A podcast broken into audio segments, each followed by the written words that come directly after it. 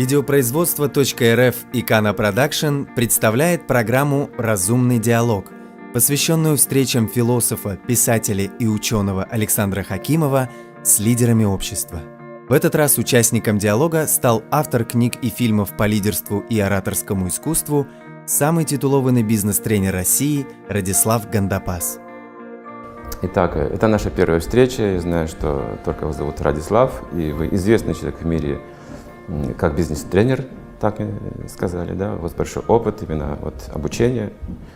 Я бы хотел вот немножко поинтересоваться о вашей деятельности, о ее смысле, как бы предназначении. Ну, предназначение э, категория, которая относится к чему-то, что находится вне нас. Ну, дескать, кто-то предназначил нам, кто-то или что-то нам навязало какую-то э, роль в жизни, и мы должны ее найти и ее реализовать. Ну, вот так понимается предназначение чаще всего. Или как совокупность э, врожденных способностей человека, которая позволяет ему раскрыться в профессии максимально удачно.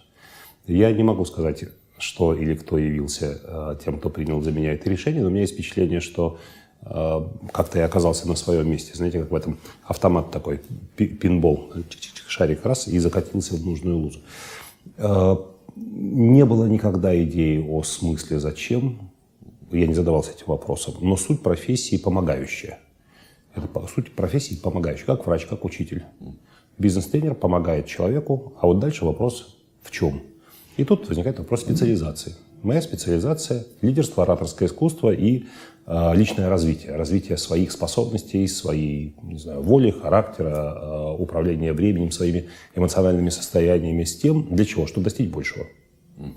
А вот для чего? А вот большего чего ответ на этот вопрос только у того, кто приходит на тренинг. Больше денег или славы, больше счастья и гармонии, больше э, результативности или больше, ну и так далее, и так далее. Э, мы не можем навязать потребность тому, кто приходит на тренинг. Эту потребность человек приносит сам. Угу. Этот запрос, что ли. То есть вы помогаете человеку достичь его вот желания каких-то реализаций. Или сформировать желание. Сформировать Бывает же, люди приходят, они говорят, я не знаю, чего хотеть. Все, чего, все, чего я хотел, получилось. И я не знаю, куда двигаться дальше. Может быть, здесь на тренинге какая-то идея будет. Ну, не знаю, как я прихожу э, в кафе, у меня есть время, у меня есть не то чтобы даже желание позавтракать, но я понимаю, что позавтракать нужно. И меня спрашивают, что вы хотите? Я говорю, да вы знаете, я как-то даже есть не особо хочу. Ну, просто позавтракать нужно, потому что следующий прием пищи будет уже в обед. Они говорят, ну и как же с вами быть? Э, я говорю, ну принесите меню. Я буду читать меню, и что-нибудь в меню да, стрельнет. О, вот этого я хочу. Так бывает на тренинге, когда приходят люди, они говорят, я не знаю, чего я хочу, я не знаю, я хочу узнать что-то новое, я не знаю, может быть, там, э, может, получу какие-то полезные знания. Человек приходит на тренинг, перед ним разворачивается меню возможностей. О, а почему бы не сделать вот это? Или вот, хочу вот это. И у него голод формируется в процессе чтения меню, в процессе работы mm-hmm. в тренинге. Mm-hmm. Такая вот интересная mm-hmm. вещь. Практичный подход, да? Да, вполне. Я думаю. Вполне. Особенно если учесть, что на тренинги в основном люди приходят благополучные. Это парадокс. Благополучные приходят. Да. Психологические тренинги довольно часто привлекают людей, ну, как бы проблемных. Людей, у которых есть осознанная в жизни проблема, которую они хотят с помощью тренинга решить. А на бизнес-тренинге, как правило, а, у людей все в порядке. Но они понимают необходимость постоянного развития, чтобы соответствовать вызовам, которые современная а вот, например, что их интересует в плане развития состоявшихся людей? Что, извините? Что их интересует в плане развития, если они уже состоявшиеся люди? А вот, вот то, то самое меню, да, не, не знают пока. Многие не знают, чего они хотят дальше. А чего хотят дальше? Да, парадокс в том, что человеку свойственно продолжать развиваться в том направлении, в котором у него развитие этап получается. Если человек научился зарабатывать деньги, то он себе представляет свою стратегию как зарабатывание еще большего количества денег. Если у человека складывается личная жизнь, он себе представляет счастье жизни в том, чтобы еще развить успехи в этом направлении. А для того, чтобы жизнь была гармоничной и сбалансированной, необходимо обратить внимание на те области жизни, которые пока не развиты, которые оставлены пока в стороне, которые не получаются. И вот здесь в тренинге мы довольно часто обращаем внимание на то, что есть, есть стороны жизни, которые должны быть скомпенсированы. Это что-то личная жизнь, может быть? Или что? Даже личная жизнь. Творчество? Личная жизнь, творчество, досуг, а, время с друзьями, время в уединении, в размышлении. Для кого-то порой духовные аспекты жизни выходят на первый план, когда материальные вопросы решены в целом. Вот иногда выходят, но иногда, иногда и не выходят. Ну, это широкий спектр у вас, то есть охватывает все как бы, аспекты человеческого, человеческой природы, сознания. Я их знаю сколько. Их есть физический аспект, есть э, эмоциональный аспект, есть интеллектуальный аспект и духовный аспект. Вот четыре эти категории, вы сейчас, собственно, рассказали обо всех. То есть вы затрагиваете так или иначе все эти четыре Так или иначе приходится, да. Даже не декларируя этого, даже не говоря. А у вас бывали случаи, когда приходят люди успешные, собственно, влиятельные, то есть, ну, но потерявшие как бы энергию жизни, желание жить? Очень часто. В чем причина, как вы видите? Ну, нам говорит наука, что жизненная энергия – это э, деятельное, деятельное, воплощенное в деятельности желание жить. Как ни парадоксально, часто приходится слышать в откровенном разговоре, что желание жить было сильнее, когда человек испытывал дефицит в чем-то, э, в деньгах, в статусе социальном. Был студентом, торговал телефонами э, в переходе, и было страстное желание жить. Да? Вечером его ждала девушка, не было денег на то, чтобы сводить ее в кафе. Они бродили по морозу и целовались там, на, ветру и, и так далее, и так далее. Они, он испытывал нужду, но было страстное желание жить. Жизненная энергия через край. Спал по 4 часа э, в сутки, и тем не менее весь день носился и решал какие-то вопросы. Прошли годы. Дом, дом в Европе, э, прислуга, отлаженный бизнес, машины, шоферы, охрана, няни, горничные, существенное накопление финансовое, да, такая финансовая подушка. Все благополучно, желания жить нет. Глаза погасшие, пробуждение утром без внятного ответа на вопрос, зачем вставать, куда бежать. Э, Лень, тоска, прокрастинация, э, нежелание участвовать э, в жизни, встречаться с людьми, ходить на какие-то мероприятия, ни- никакого желания, оставьте в покое. И ответ на вопрос, зачем, зачем живу, что дальше. Депрессивное состояние. Вон Там многоточие, да, депрессивно. Некоторые связывают это с гормональными изменениями возрастными, при котором у человека падает тестостерон, например, который, в свою очередь, э, определяет наше желание конкурировать, побеждать, двигаться вперед. Но можно сказать, что и, и верно и обратное. Тестостерон падает, потому что у человека нет желания жить. Зачем?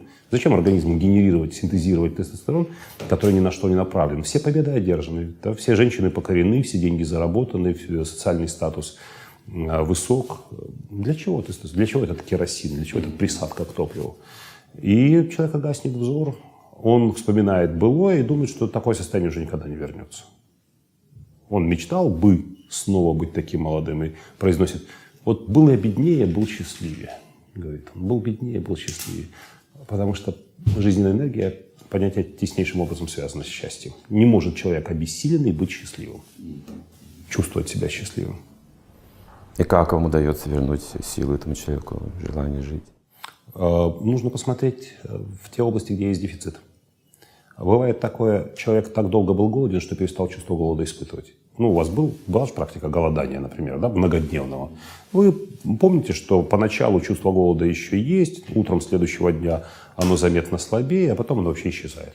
Чувства голода нет. Если у вас не носить э, какие-нибудь вкусные яства перед э, глазами, то так и у человека. Он бывает, э, не обращает внимания на какие-то области жизни, и у него редуцируется голод в отношении этих частей жизни. Ну, положим, у него был не очень удачный первый опыт брака, э, в этом браке образовался там один или двое детей. Когда они были еще маленькими, э, мужчина оставляет семью, сосредотачивается на карьере, у него бывают случайные связи, его это вполне устраивает, никакой семьи нет, с детьми он встречается нерегулярно, изредка, и для него это тягостно, потому что он не знает, как себя вести с детьми, нет навыка. Да? И он ребенка ведет в кино, в какой-нибудь там э, качели-карусели, э, беседует за обедом в ресторане, но по сути он, у него нет голода э, видеться с детьми, общаться с ними, проявлять свою любовь, заботиться о них. Это такая, ну, ошибки прошлого, надо за них расплачиваться. Вот он платит алименты и встречается с детьми. Его это вроде бы устраивает. И в него постепенно редуцировался голод отношений, которые мы называем семьей.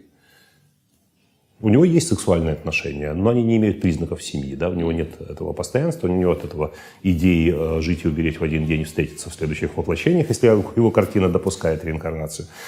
Э, Нет этого желания, это такой временный эпизод, э, нужно получить максимум удовольствия от этой женщины, потом переключиться на какую-нибудь другую. У него редуцируется голод по семье. Он не испытывает этой нужды. А, Положим, другая сфера его жизни. В течение развития его бизнеса ему, приходит, ему нужно встречаться с людьми и поддерживать с ними неформальные отношения.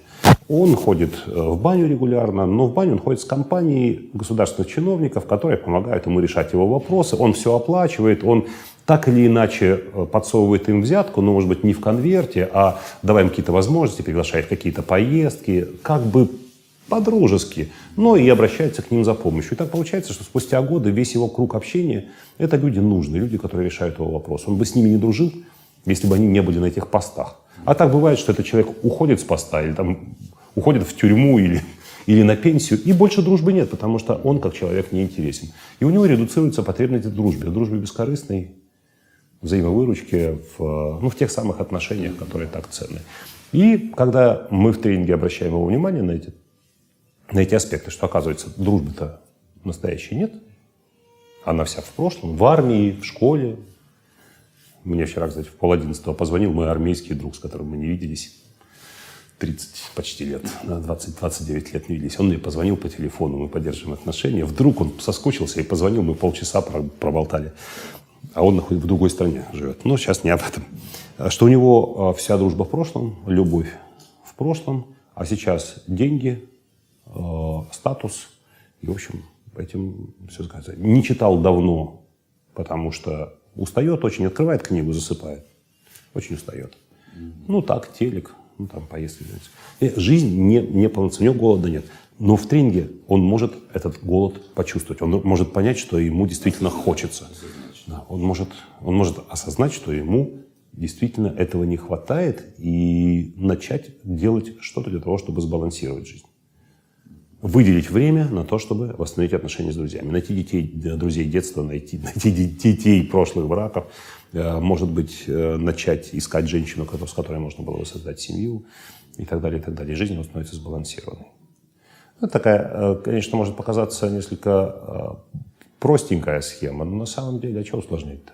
Я тоже наблюдаю такую вещь, что утрачена как бы вот одна вещь в мире, по моим таким вот наблюдениям, в целом, если вот упростить сюда взгляд мой что сейчас очень много наук, мы знаем, много разветвлений есть и в психологии, и в технологии, и где угодно. Но мы потеряли науку взаимоотношений, то есть знание об этом. Я думаю, что это единственная сейчас наша потеря. Это отношения в семье, это отношения с обществом, на работе, с самим собой, с Богом. Отношения детей и родителей. Детей и родителей. Это же боль огромного числа людей. Это Люди не могут коммуницировать со своими родителями. Основа счастья вот находится в этих отношениях, вот в этом спектре, безграничном спектре. И если есть вот это счастье, вдохновение, сила жизненная, у нас появляется энергия плодотворная, какая-то творческая в работе. Ну, нетрудно это, собственно, в радость получается тогда время. А вот как вы рассказали, это анализ потрясающий, что вот уже он это и друзей заводит из выгоды, как бы и уже забыл, что такое семья. Эти а женщины мужчину заводят из выгоды. Из выгоды, все, да. Не вот. по любви, а просто исходя из того, на какой машине, в каких туфлях и с какими часами человек приехал. И то, что вы сказали, бескорыстные вот эти отношения, вот это слово, вот это точное слово, что сейчас необходимо как бы распространить. Вот эта идея бескорыстного служения, это то, что дает силу душе, вот, вот этому нашей жизненной энергии. Служение, кстати, я обратил внимание. В отношениях служение. Служение, да. А разверните, пожалуйста. Это интересно, это вот, созвучно тому, да. что я думаю. Взаимоотношения это как бы обмен. Я тебе, ты мне. Угу. Да? Я тебе тепло, душевно. Любовный очага. обмен, так скажем. Любовный обмен. Да. Взаимоотношения вот в, в изначальном виде, вот в таком вот счастливом виде, это любовный обмен. То есть мы предназначены для любовного обмена.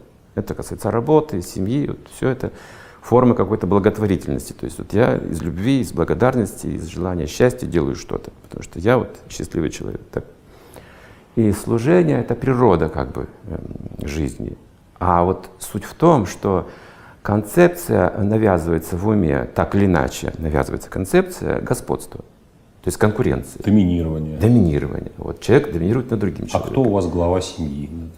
Кто главный в семье, да. Кто главный. А кто из вас двоих любит, а кто позволяет себя любить? Кто богаче, кто беднее, кто умнее, кто глупее, кто красивее, кто некрасивее, кто знаменитее. Ну, конкуренция кто... – это основа социальной жизни. Мы от этого никуда не уйдем, мне кажется. А вот представьте, если мы заменим это слово служением, любовью, это тоже будет основой. Другая основа.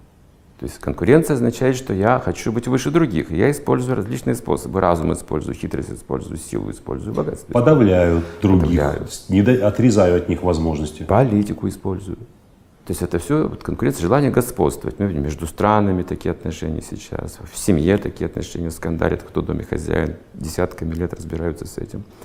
То есть, но вообще вот, древние говорили, что это иллюзия. Иллюзия ума. То есть я так думаю, что я господин. Я вот это мое эго же у меня есть, вот это эго, да?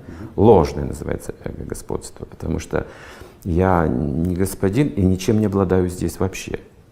То есть ничто здесь моим не является. Я сюда пришел на какое-то время, как бы сказали, реинкарнацию, иду в другое место куда-то. Вот сегодня я в России родился, завтра могу родиться в другом месте. Если я борюсь с капиталистом, могу родиться капиталистом.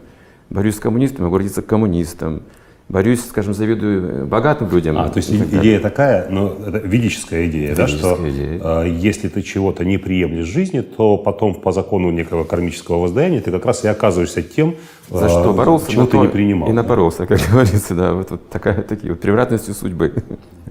Поэтому как дается картина, что это вот как вот чертово колесо жизни. Наверх кто-то идет, тут наверху спускается вниз. И вот этот вот цикл, вот, вот эти циклы, они в каком-то смысле не имеют смысла вообще выхода. И вот когда человек попадает в этот цикл жизни, да, вот то счастье, то несчастье, то успех, то поражение, то пан, то пропал, он начинает думать, зачем все это нужно? Он теряет интерес, веру. Вот это вот вера, энтузиазм, так сказать. Это вера. Он теряет энтузиазм, и вот депрессия начинается. А вопрос смысла. То есть, если человек не видит смысла в действии, он не, не тратит свою энергию на то, Зачем это все? Вот. Когда вот я вас спросил вот смысл да, вот деятельности вашей, вы сказали, что вы, хотите, вы просто помогаете людям. Смысл в помощи. То есть что же человек сейчас, что ему нужно? Смысл в изменениях, которые у них происходят. Моя помощь оказывается, заключается в том, что я создаю ситуации, я даже не то чтобы рассказываю им что-то, советую что-то, даю им какие-нибудь алгоритмы, а я создаю ситуацию, при которой они как бы это ни звучало ну, не в контексте бизнеса, они могут заглянуть в себя и найти в себе э, решение своих вопросов. Это, повторю, это очень, э, как говорят, стрёмная вещь бизнес-тренеру заявлять такие вещи, но совершенно определенно известно, что на определенном э, этапе развития человека, его эволюции, нравственной, духовной, интеллектуальной, новая информация уже ничего не решает.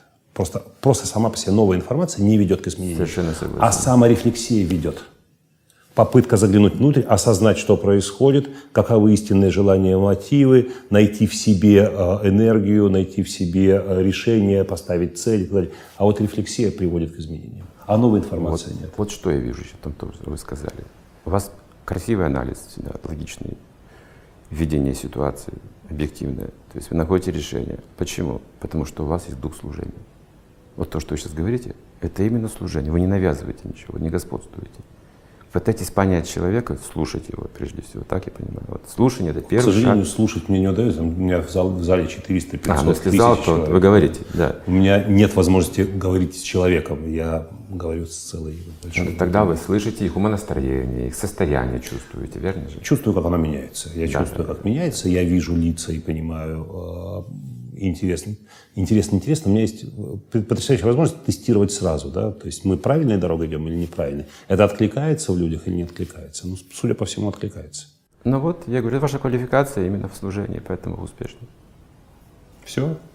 Закрыли А в моей профессии иначе нельзя. Э, но к миссии не сводит. Это миссия. Я так понимаю, что это миссия. Да? Я должен помогать людям развиваться. Пока я это делаю, я на своем месте, я отвечаю э, требованиям, профессиональным требованиям. Но это же не, не единственный аспект. Мы живем, работаем в материальном мире. Есть материальная сторона вопроса, есть коммерция, есть рынок, есть спрос, есть предложение, есть законы маркетинга.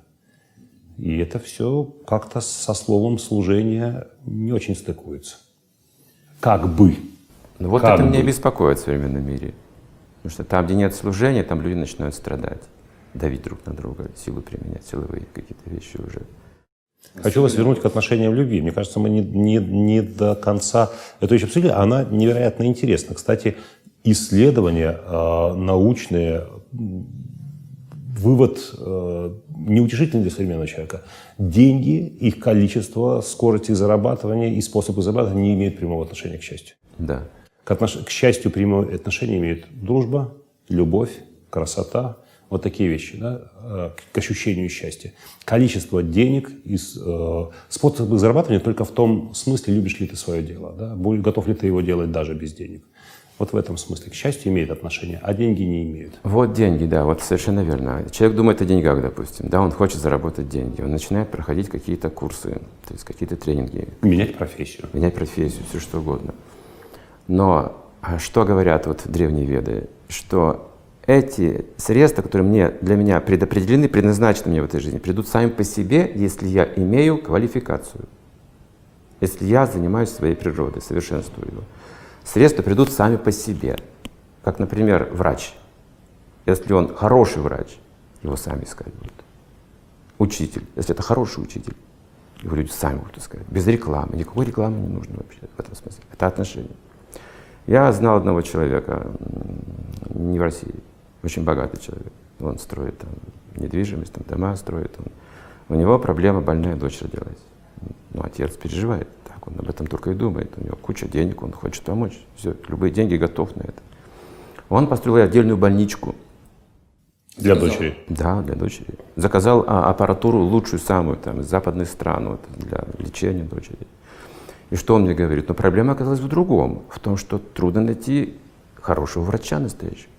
Все есть у меня, я все организовал. Как, как ни парадоксально, образование есть, э, оборудование есть, да. литература есть. Личность нужна, человек, квалифицированный человек должен быть. Потом он построил отдельную школу, чтобы она не общалась там с детьми, которые вот не нужно да, общаться, оградить ее хотел от опасности. То же самое, маленькая школа там, сам нашел какой-то коллектив и так далее. Другая проблема, где найти квалифицированных учителей. То есть квалификация. То есть в технологиях мы достигли многого. Сейчас мы, многие думают, что за счет технологий я могу сейчас продвигаться. Вот сейчас изучу какие-то технологии. Люди думают, что можно за счет маркетинга продвигаться. Вот, вот. Что можно сделать хороший сайт, визитку, надеть костюм э, с иголочки и произвести впечатление хорошего специалиста, дальше дело пойдет. То есть, да, атрибуты какие-то, начальный капитал думают.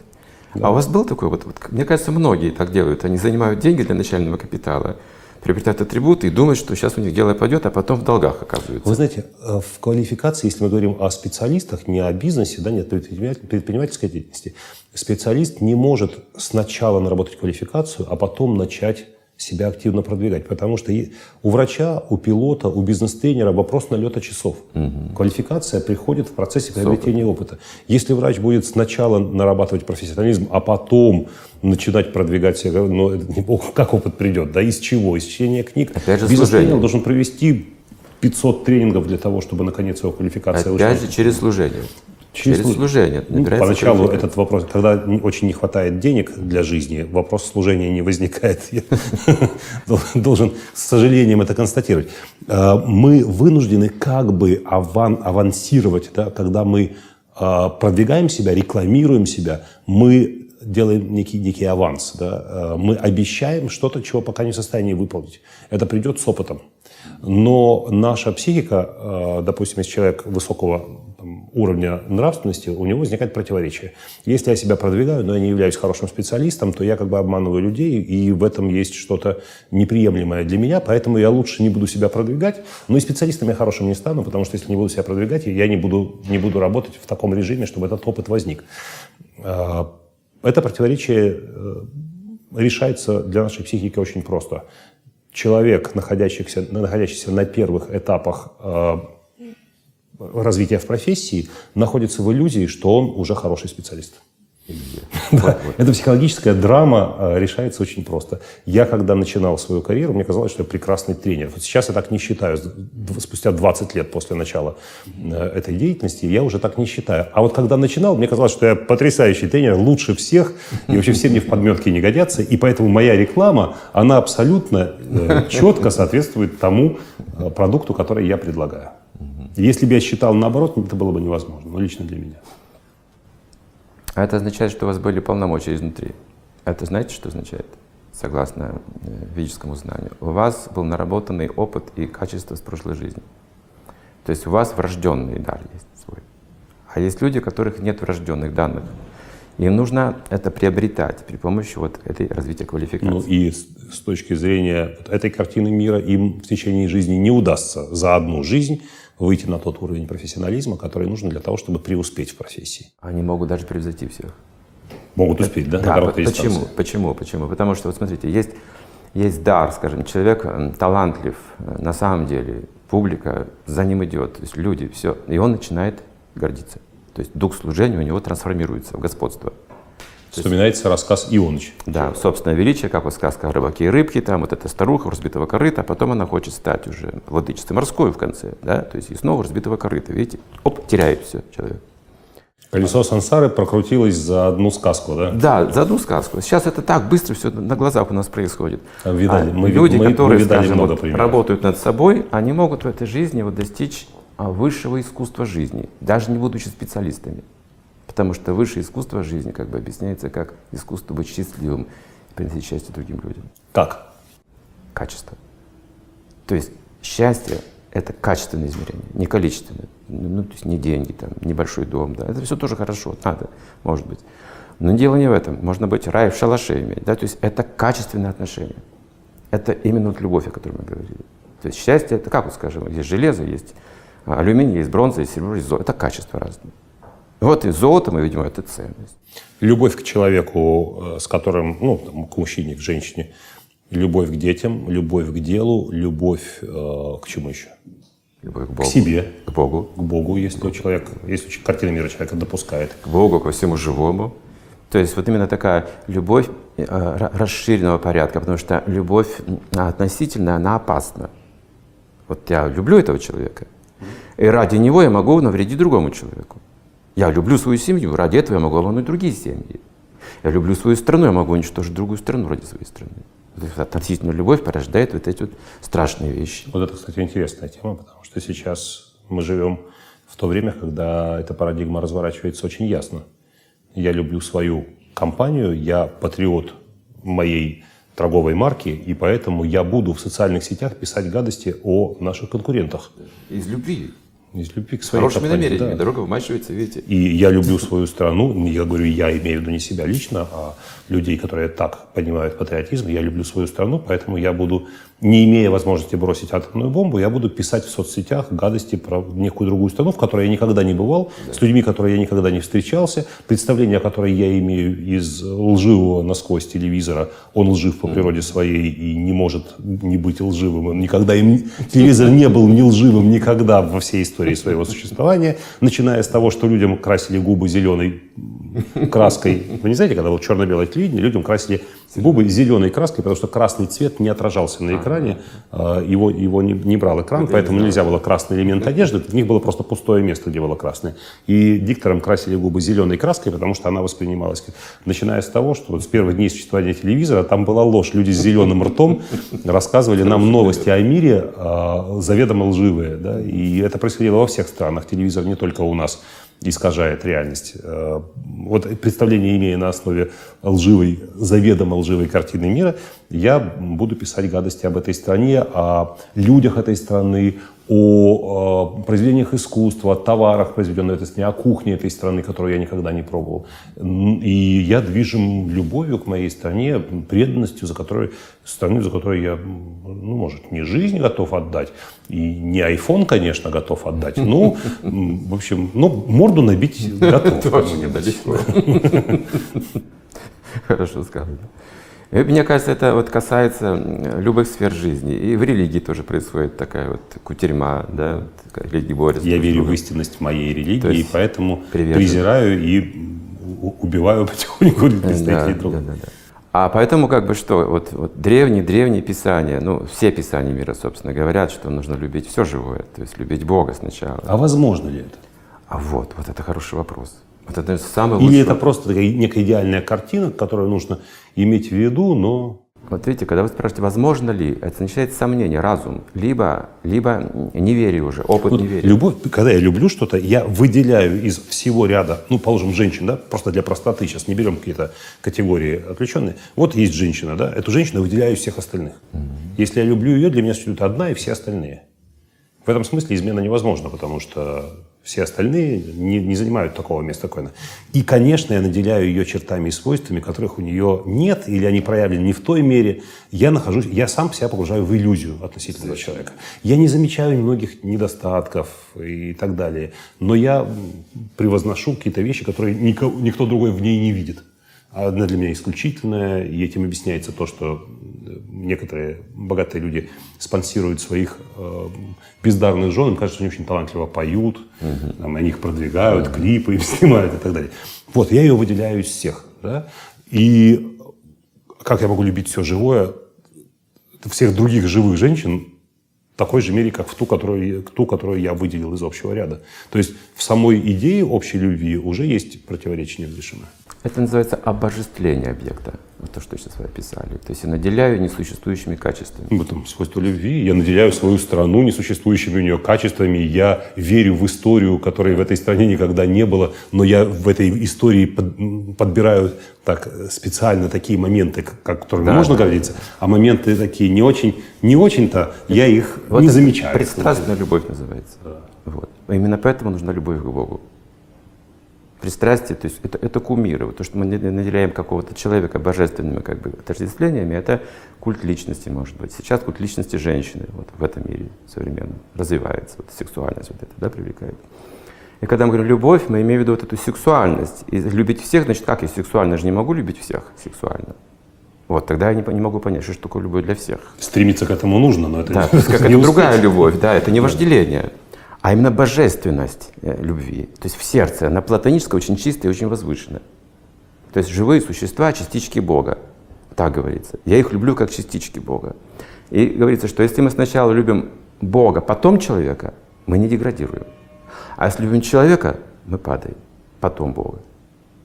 Или вообще Бога нет, как вот. Ну, человек же любит друг друга, думает, достаточно, у меня есть жена, есть все, а потом мы говорим, депрессия. Присытились. Я увидел когда чувства присыщаются, вижу недостатки, что раньше не замечал. Начинаем ссориться, конфликты. Чувства уже присыщаются. Осязание, обоняние, зрение, все. Образ. Мы привыкаем, медовый месяц кончается. И начинается период ссор, потому что я вижу недостатки. Ты шаркаешь ногами, перестань шаркать ногами. Мелочь, казалось бы.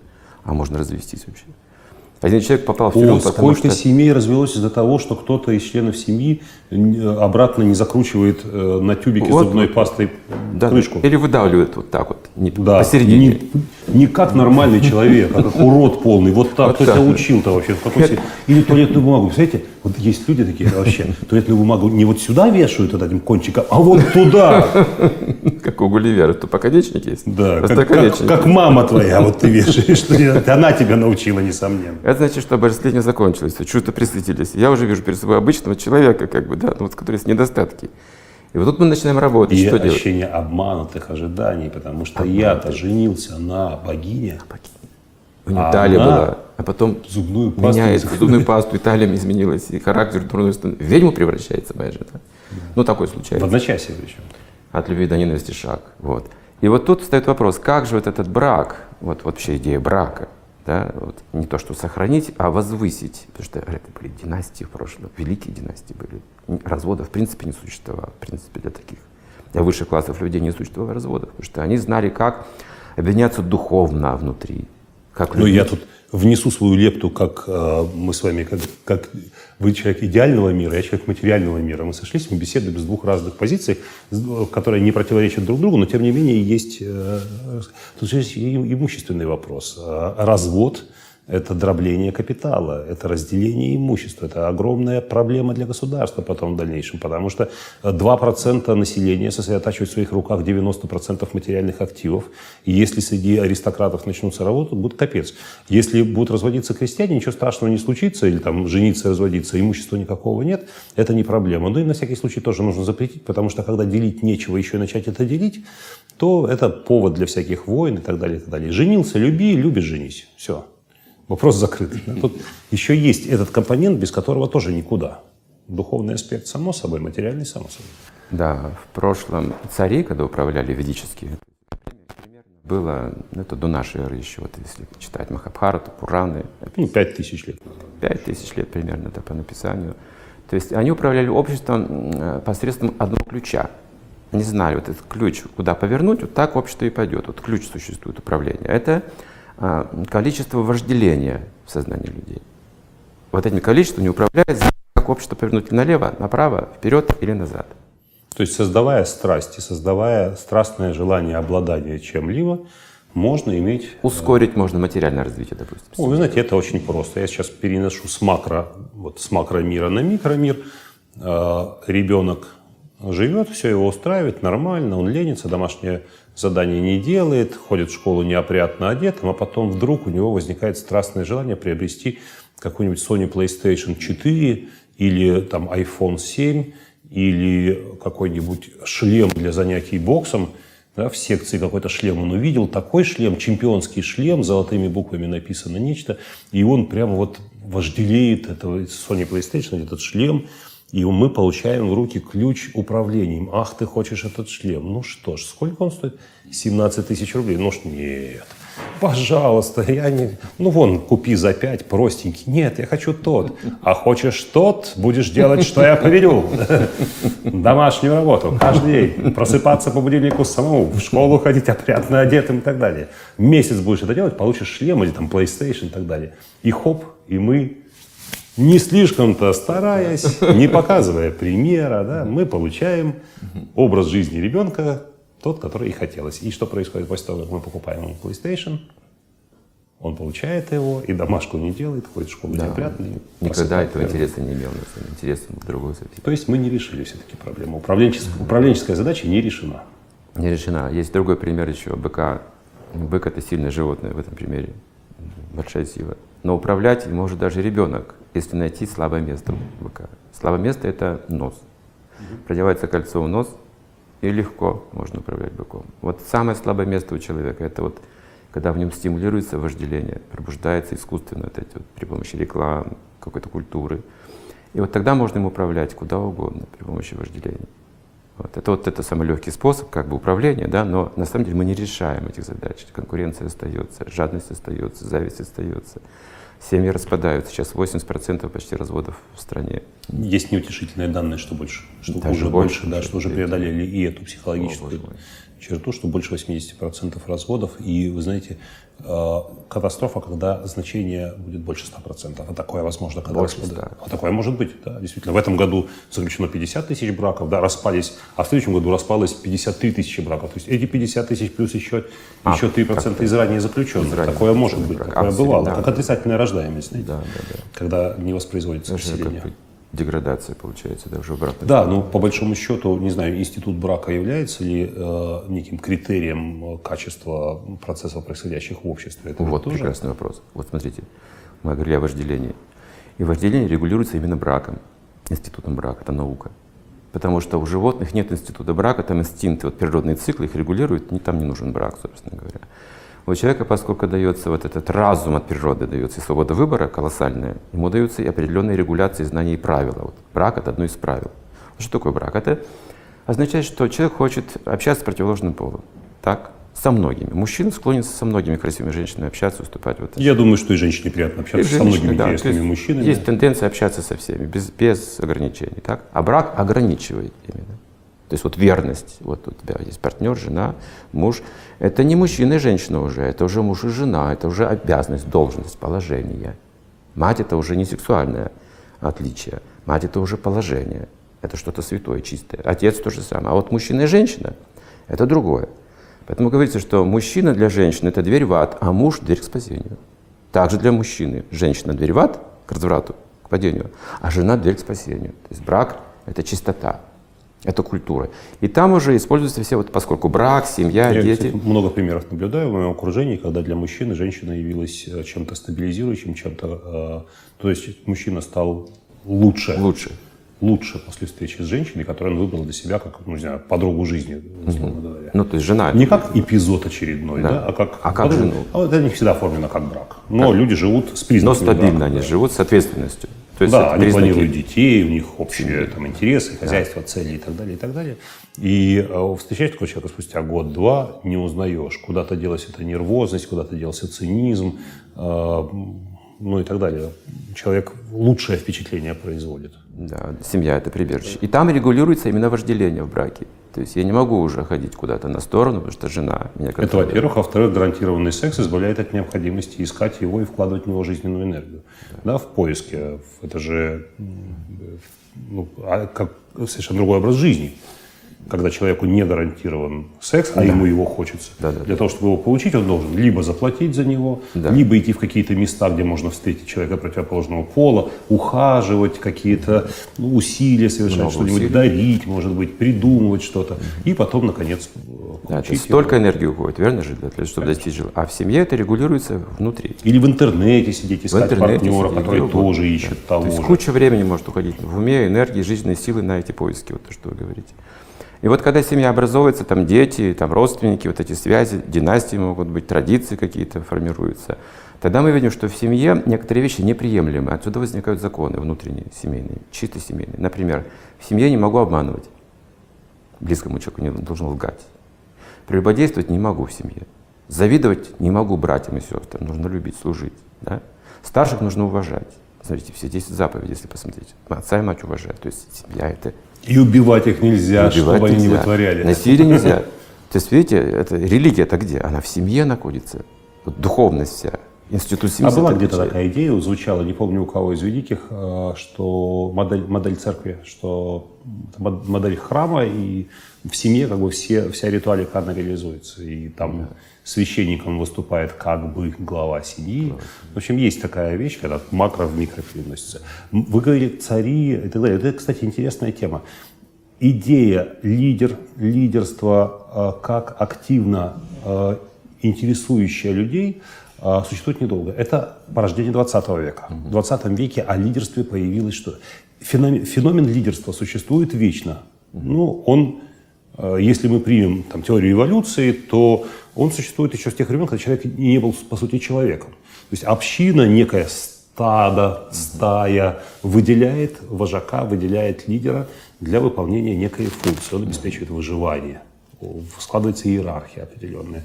А Какие-то особи имеют больший, ну скажем в кавычках, успех по отношению к другим э, в животном мире или в мире там, примитивного, примитивного этапа развития человека э, особь успешнее его допустили к продолжению рода. Но вы знаете, что в дикой природе многие самцы проживают жизнь, не оставив своего генома, не продлив свой род. Они умирают не без продолжения, без потомства. Подавляющее большинство, между прочим. Они всю жизнь проживают, э, у них же нет потребности в сексуальных отношениях, они реализуют инстинкт. Так и человек. Кто-то более успешен, он больше оставил потомство с разными там, женщинами. Женщина более успешная, большее количество мужчин хотело бы оставить потомство с ней, значит, она может выбирать, а значит, потомство будет более качественным. То есть феномен лидерства и феномен успеха существует с тех времен, когда до речевого, с доречевого периода. Человек не мог об этом говорить, не мог это осознать. А говорить всерьез мы начали об этом только в 20 веке. Лидер, лидерство, пути достижения социального успеха, карьера, стратегия и так далее. Это порождение 20 века. Но сдается мне, что э, наличие термина или появление термина еще не означает, что э, не фиксирует момент появления явления. Явление могло существовать вечно, но для него не было слова. Например, во многих языках нет слова харизма.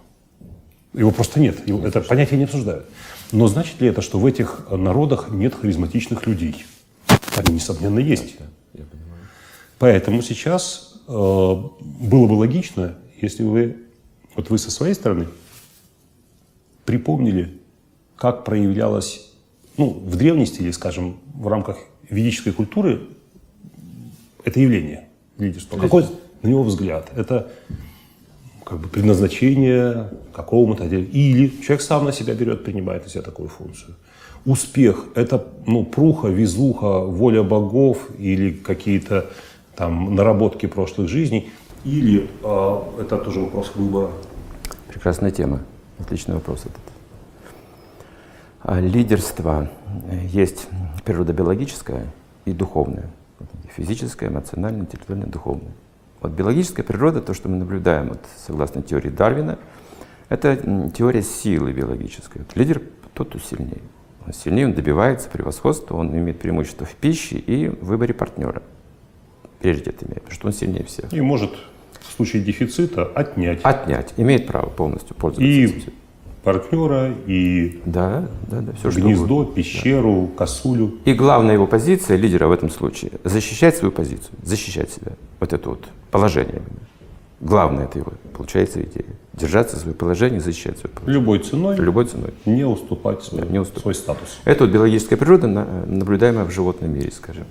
И есть такая природа, как бы человеческая, внутренняя, духовная, где лидерство определяется количеством любви и мудрости.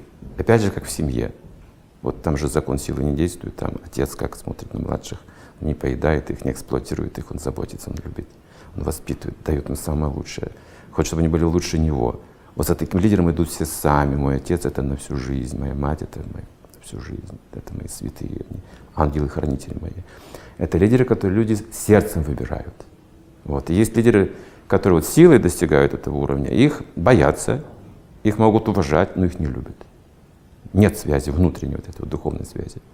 А вот идея большой семьи, вот, которая вот дается в священных книгах, допустим, она когда-то вот была реализована вот, благодаря вот этим принципам, что старшие заботились о младших, младшие слушали старших, а равные дружили. Но у нас, смотрите, в мире конкуренции старшие, кто сильнее, эксплуатируют тех, кто слабее. Равные конкурируют. Младшие избегают старших, чтобы не быть под, под их контролем. Потому что любви нет, есть конкуренция, Ну, есть Все эти закон. сценарии я вижу. У меня четверо детей разного возраста, и они все в одном живут, живут доме со мной. И я вижу, как э, реализуется и конкуренция, и любовь, и взаимовыручка, и в разные моменты у них включаются как бы то природное, вот то, что вы называете, да, биологическая основа, когда они начинают конкурировать за любовь, за какие-то ресурсы, какие-то возможности, конкурировать, подавляя. Вот, подавляя. кстати, когда вот де- деньги вклиниваются в семью, вот идея денег могут рассорить родственников. Вот эта вот материальная выгода может повлиять на наши духовные отношения, семейные традиции. Так распались традиции семейные когда-то, когда ради именно... Есть одна история интересная с одним индийским астрологом. Он жил в начале прошлого века. Это знаменитый человек, сейчас не помню его имя. Он мог эм, просто вот глядя на небо, на человека, сказать, как его зовут, сколько денег в кармане. Он очень был развитый астролог. Джотиш изучал всю жизнь. У него было три сына. И отец, к нему приходили консультироваться, люди консультировал, так вот всю жизнь работал и получал какие-то от них пожертвования добровольные. Сыны никогда не назначал. Ну, какие-то простые вещи. Кто там рис принесет, мешок, кто-то там А кто-то мешок денег. Деньги не давали много. А, вот в том-то все и дело, что просто как-то поделал свою жизнь и все. Он не думал об этом. А. А дети думали, глядя на способность отца, думали, ну и глуповат же наш папаша. Он, конечно, гений, но вот в этом плане, ну, глупый. Но когда он нам передаст это искусство... Непрактичный человек. Непрактичный. Когда он передаст нам это искусство, мы-то воспользуемся этим. И ждали, когда же отец передаст нам эту науку. Он уже состарился глубоко. Оказался на смертном одре. Тогда сыновья пришли и говорят, папа, ты что, несешь в могилу все эти знания? Ты нам не передашь это все? Он говорит, а кому передавать? Некому. Соломон думал то же самое. Когда построил храм, посмотрел на детей и сказал, суета, сует. Они не понимают, что я сделал вообще. Они не воспользуются этим. Плохо воспитывал детей, папаша. Вот в чем, вот в чем дело. То есть, да, либо плохо воспитывал. Ну вот притча Это такая. сапожник без сапог так часто бывает, когда человек мудр и смотрит в суть вещей, может помочь многим, а дома ему это не удается. И э, врач, который, который исцеляет людей, дома, там, дома детям антибиотики дают, когда у детей насморк, и он ничего не может поделать с тем, чтобы отговорить от этого, а, а людям помогает. Такая парадоксальная вещь. Когда он э, наставил на путь истинной сотни людей, совершенно незнакомых ему, а собственные сыновья э, прожили жизнь рядом со своим отцом и достигли старости, не понимая главных Да. ценностей жизни. А отсюда Мне, кстати, что? хотелось бы тут важную вещь подчеркнуть. Ведь нас же люди будут смотреть, хочется верить, да, какие-то, послушают у нас и подумают. э, они подумают, что мы отговариваем их от денег, что мы как бы деньги, это, ну, дескать, зло, неважно, служи, духовность, там, об- любовь всеобщая, там, прозябай, но, но в любви. Мне бы очень не хотелось, чтобы такое, такое суждение э, возникло. Это во-первых. Во-вторых, э, другая, другие зрители или те же самые могут сказать, легко им рассуждать. Один живет в мире нематериальных ориентиров, а у другого, другой э, сделал успешную карьеру, денег зарабатывает столько, что может о них не думать. И поэтому он тут пропагандирует. Знаете, как старая проститутка всегда моралистка. Ну, когда уже это они сейчас морализаторствуют, потому что одному деньги не нужны, и ни одному, ни другому деньги не нужны, нам навязывают. Вы вот в нашей ситуации окажитесь. Когда тут от зарплаты до зарплаты, когда тут инфляция, девальвация, подняли услуги ЖКХ, а у меня и так и два хватало, когда ребенку нужно там в э, муниципальный сад очередь 100 километров, а мне нужно на работу возвращаться После декрета нужно ребенка сдавать в коммерческий сад, а зарплату не индексируют. Вот поди-ка вы со своей любовью божественной там, и гармонией и всепрощением поживите. Мне нужно думать о том, как обеспечить детей едой, медицинским обслуживанием, образованием и так далее. Как-то еду в метро, там э, табличка такая, ну, мудрое там изречение написано. Деньги – хороший слуга, но плохой хозяин. Ну, это старое изречение, а. но мало, мало кто понимает суть этого. Вот, вот, вот об этом речь. Один человек, притча такая есть, хотел быть богатым. Не удавалось ему. Вот семья, дети, вот нет денег, не хватает. И он видит, что и отношения у него социальные от этого зависят, и несчастлив он. Пошел к астрологу. Как мне разбогатеть? Но у тебя нет этого богатства по судьбе. У тебя совсем другое предназначение. Почему все хотят быть богатыми? Ну, зачем? У тебя другое предназначение. Говорит, нет, я хочу быть богатым. Говорит, ну зачем? Ну, посмотрите, вот идет богатый человек. Я его знаю. Он дурной характер имеет. Ничего хорошего нет, мало. Но люди уважают его, что он богатый. Вот, а я нормальный человек. Я могу быть лучше во многих, э, с многих сторон лучше его, но денег нет, и меня никто не уважает. Вот я хочу ради хотя бы уважения быть богатым человеком. Но астролог сказал, хорошо, тогда есть два способа тебе улучшить свое состояние материальное. Либо, значит, ты меняешь место жительства, место сменить нужно, если не везет в этом месте. Если продолжает не вести, смени близких. Так, такие предписания еще могут быть. Но если ты хочешь сменить место для заработка, семью не бери с собой, денег не заработаешь, не накопишь так. Он дал такие советы, ему говорит, ну, делай, что хочешь. А он всерьез и отправился в соседнюю куда-то деревню. Абсолютно прагматичные советы в современном.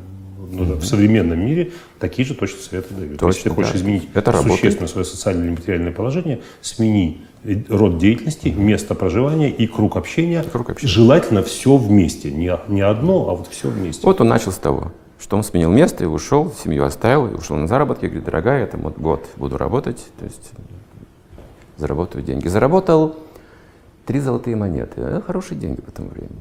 Вот, заработал и стал возвращаться домой. Ночью застала его ночь в лесу, забрался на дерево дупло, чтобы переночевать. Деньги, значит, держал при себе здесь в кошельке. И стал дремать. Вдруг услышал два голоса, как бы в полусне. «Эй, карта, зачем дал ему такие деньги? Ведь ему по судьбе не положат». А, а я не виноват, карма, ведь он работал и получил за работу. Карма – судьба, карта работы. То есть судьба не позволяет, а работа позволяет. Так что я не виноват, он заработал. Человек вздрогнул, проснулся, потрогал, пусто, денег нет. Не судьба. Подумал, нет, я не отпущу. Пошел, снова вернулся туда же. Еще работал три года. Заработал 10 золотых монет, научился работать. Возвращался в то же место, оказался ночью в том же дупле. Дремал. И опять же голос, карта, зачем даешь такие огромные деньги этому человеку? У него по судьбе не положено. Ну карма, ну я тут при чем? Он работал, получил. Все. А будет ли этим наслаждаться, воспользоваться от тебя зависит судьба. Очнулся, проснулся, нет. Ну тогда так, я бросаю вызов судьбе, не согласен с судьбой со своей, сейчас тысячи людей не согласны с судьбой. Веревку на сук, ну, все, уже хотел покончить с собой, и тут какой-то человек получил в пространстве, так болтал ручками, ножками, говорит, ты что собираешься делать? Говорит, я не хочу жить. Я не согласен с судьбой, не хочу такую судьбу. Я хочу быть богатым. Ну хорошо, я тебе скажу. Вот тебе два адреса. Пойди в ту деревню. По этим адресам. И прими образ жизни одного из них. И станешь богатым. И исчез. Человек интересовался. Пошел в ту деревню, пришел по первому адресу, постучал в дверь. Там какой-то был недобрый голос, кого нелегкая принесла, и что-то такое, недовольные люди. Но гость вроде как там прохожий, проезжий, нужно там дать ему ночлег. Ну ладно, вот тут сарай, можешь переночевать, на пищу не рассчитывай. В общем, подумал ужасно. Пошел по второму адресу, там приняли как представителя Бога, гостя незваного. Он понял, вот что нужно делать. Богатство — это запас благочестия. Разум, от разума, типа разума зависит, будет богатый человек или не будет богатый человек. Как ребенок. У него нет разума, все деньги у отца должны быть. Появляется разум, добавляются деньги. Разум сформировался, и состояние получает. Так вот, как получить состояние? Сначала разум нужно привести. Вот у нас должна быть школа, обретение разума. И из, если человек из зависти хочет быть просто богатым, или вот из престижа, из социальных каких-то тут престижных, ну, машина же должна быть такая, как у всех. Квартира, ну, престиж же должен быть. Как же я буду выглядеть-то? Да? Если вот из этих, это искусственно все. Вот это навязанные престижные вещи обществом, они искусственно программируют людей сознание. А человек должен научиться быть счастливым, используя свою природу. Счастье только из собственной природы может получить он, неоткуда еще. Вот тут должен быть разум. Вот наша задача формировать именно разум. А давайте разум определим. Скажем, некоторые подумают, об интеллекте, что ли, речь идет. Ну, интеллект развивается в детстве, действительно, чтение, письмо, счет и так далее. Но есть определенные пределы интеллекта, все-таки наследственность.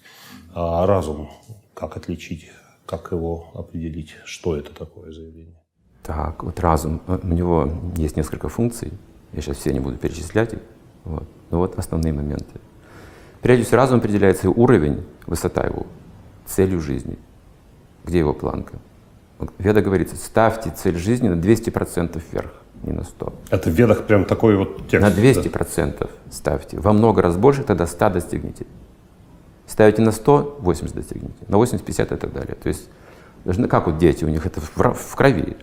Там, космонавтом хочу быть. Я хотел Марианскую впадину нырнуть в детстве, там посмотреть, что там. То есть у них беспредельные. В конце 19 века в Соединенных Штатах были проведены исследования, в ходе которых выяснилось, что люди, которые могут сами себе определять нагрузку дневную, это исследование проводилось с целью понять, где есть ресурсы повышения эффективности труда. В то время этим уже озаботились всерьез. Оказалось, что человеку свойственно оценивать свои возможности только в треть, вот реально, Совершенно верно. в треть.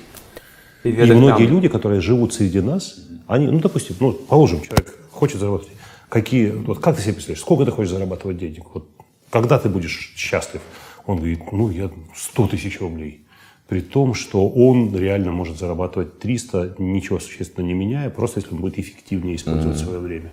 Я хочу миллион, да сколько миллион долларов? Приличной квартиры в Москве не купить. Ну, что тебе помешали? сам ограничивает. Просто миллион долларов. Ограничивает собственным разумом себя. он ограничивает свои.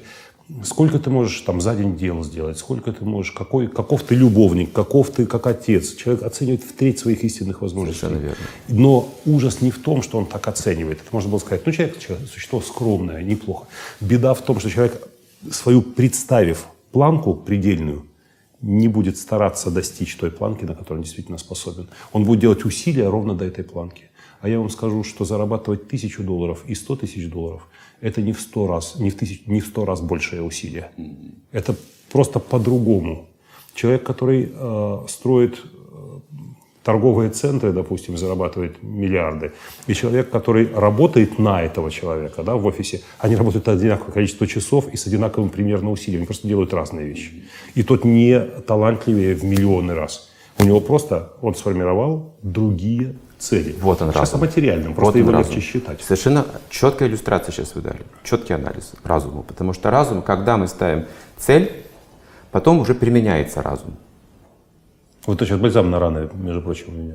то, что вы говорите. То есть что это означает разум? Принимать благоприятное для Нет, достижения нет ничего цели. приятнее, чем узнать, что то, до чего ты додумался, придумано 5000 лет назад. И отвергать неблагоприятно для достижения цели. Простая очень вещь, кажется, а дает успех полный. Вот эта способность отвергать неблагоприятное и принимать благоприятное. Например, если я занимаюсь йогой, я занимаюсь йогой, бхакти-йогой. Для достижения цели бхакти-йоги неблагоприятно есть мясо. Я не ем мясо. Все, начался путь. Все просто. И вот тут сила разума нужна, сила вот этой вот цели, воли. Это разум, это также воля в человеке. Если я ставлю высокую цель, появляется сила воли у мужчины. Очень важно иметь в жизни высокий, ну, в смысле сильнее. Вспоминаю э, термин, которым мы чаще пользуемся, благоприятно, неблагоприятно, все-таки ну, в разных э, парадигмах разная терминология, но смысл может совпадать. Э, скажем, в тех вопросах, которыми я занимаюсь, чаще используется целесообразно, нецелесообразно.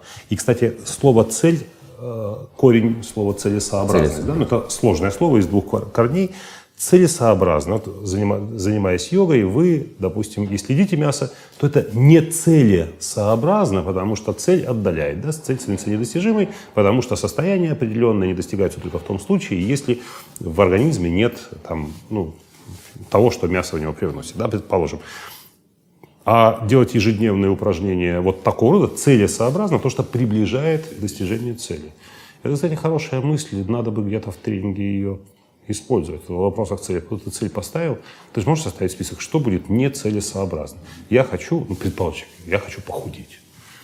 Вот мне нужно сбросить 10 килограммов. Что целесообразно, он же сам понимает. И отсюда уже да, совершенно ясно становится, что говорит, делать. Я не могу похудеть никак. А что ты делаешь для того, чтобы похудеть? Я что только не делал. Ну, чего ты не делал? Ну, вот, ну, давай по списку пойдем. Ел поздно вечером перед сном? Бывало, там совсем очень хотелось есть. Так, хорошо. Спал ты сколько? Ну, недостаточно. Ну, и так далее. Полный список нецелесообразных вещей. У меня, кстати, сын вчера съел торт э, прямо перед сном и пошел в кровать. Прямо съел торт. А для него это кажется нецелесообразно. А целесообразно. Он занимается боксом, ему нужно попасть в весовую категорию 67 килограммов, он весит 64. Если до соревнования он не наберет 3 килограмма, он просто пойдет в ту весовую категорию, где ему неинтересно, где он и так всех налупит. А ему нужно пойти в эту весовую категорию. У него прям вот это целесообразно, есть торт на ночь у него. Вот этой целью. И есть другие еще И это удивительным образом совпало с его желаниями. Еще есть сомнение функция разума. Сомнение означает, что я слепо не принимаю ничего, слепо не отвергаю ничего. Я изучаю. Это разум. Например, вот эти вопросы запредельные души, скажем там, или Бога, любови к Богу, вот эти вот вещи, которые духовные мы слышим же, да? Вот, они далеки от нашего опыта непосредственно. Опыт жизни у нас вот материальный. Тут мы знаем эти законы, изучаем. да. Верно. А тут мы не можем пощупать. да. И вот тут мы сомневаемся. Сомневаемся, чтобы изучить. Тогда это разум. Слушайте, ну, и, э, ведическая культура, иу- иудейская культура э, подразумевает изучение всего, что связано с понятием божественное, духовное.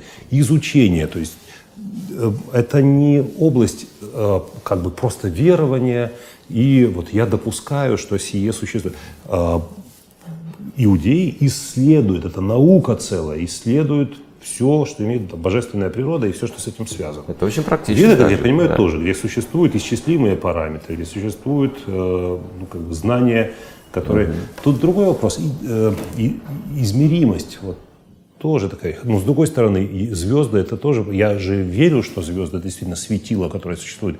Ведь мои органы зрения показывают мне только э, маленькую светящуюся точку. Но есть какие-то люди, которые знают больше меня, и они мне говорят, «Ну, звезда это гигантская, больше нашего Солнца в сотни, в тысячи раз, э, сгустки материи, плазмы, температура и все такое. И более того, скорость света такова, так, свет летит так медленно, что ты видишь звезду, погасшую миллиард лет назад. А ты ее видишь, как будто она существует. То есть я смотрю в, в то место э, небосвода, где ничего нет, вижу светящуюся маленькую точку и должен поверить, что там ничего нет, но когда там что-то было, там был гигантский светящийся вот полыхающий шар. Видите, сейчас штука? затронули. Я, это, это сейчас просто размышление идет само собой о, о- о вере в Бога, да, в картине мира одних, одних людей Бога нет, в картине мира друг, Бог есть, в картине мира третьих людей э, Бога как единой сущности нет, а это божественная природа рассредоточена там в тысячах всяких там святых, духов и так далее, и так далее. Картины мира разные. Но ведь э, сейчас о природе верования, я думаю, ведь по большому счету моя вера в звезды э, и вера в Бога, она одинаково непроверяема, одинаково опирается на авторитеты, которые знают больше меня и говорят, поверь, это так. Я смотрю в пустое место, мне говорят, здесь Бог находится. Но я смотрю на нее и говорю, вот звезда. Они говорят, нет, там пустое место. Ну вот же я же вижу глазами маленькую точку. Нет, там гигантский светящий шар, но это был когда-то, сейчас пусто.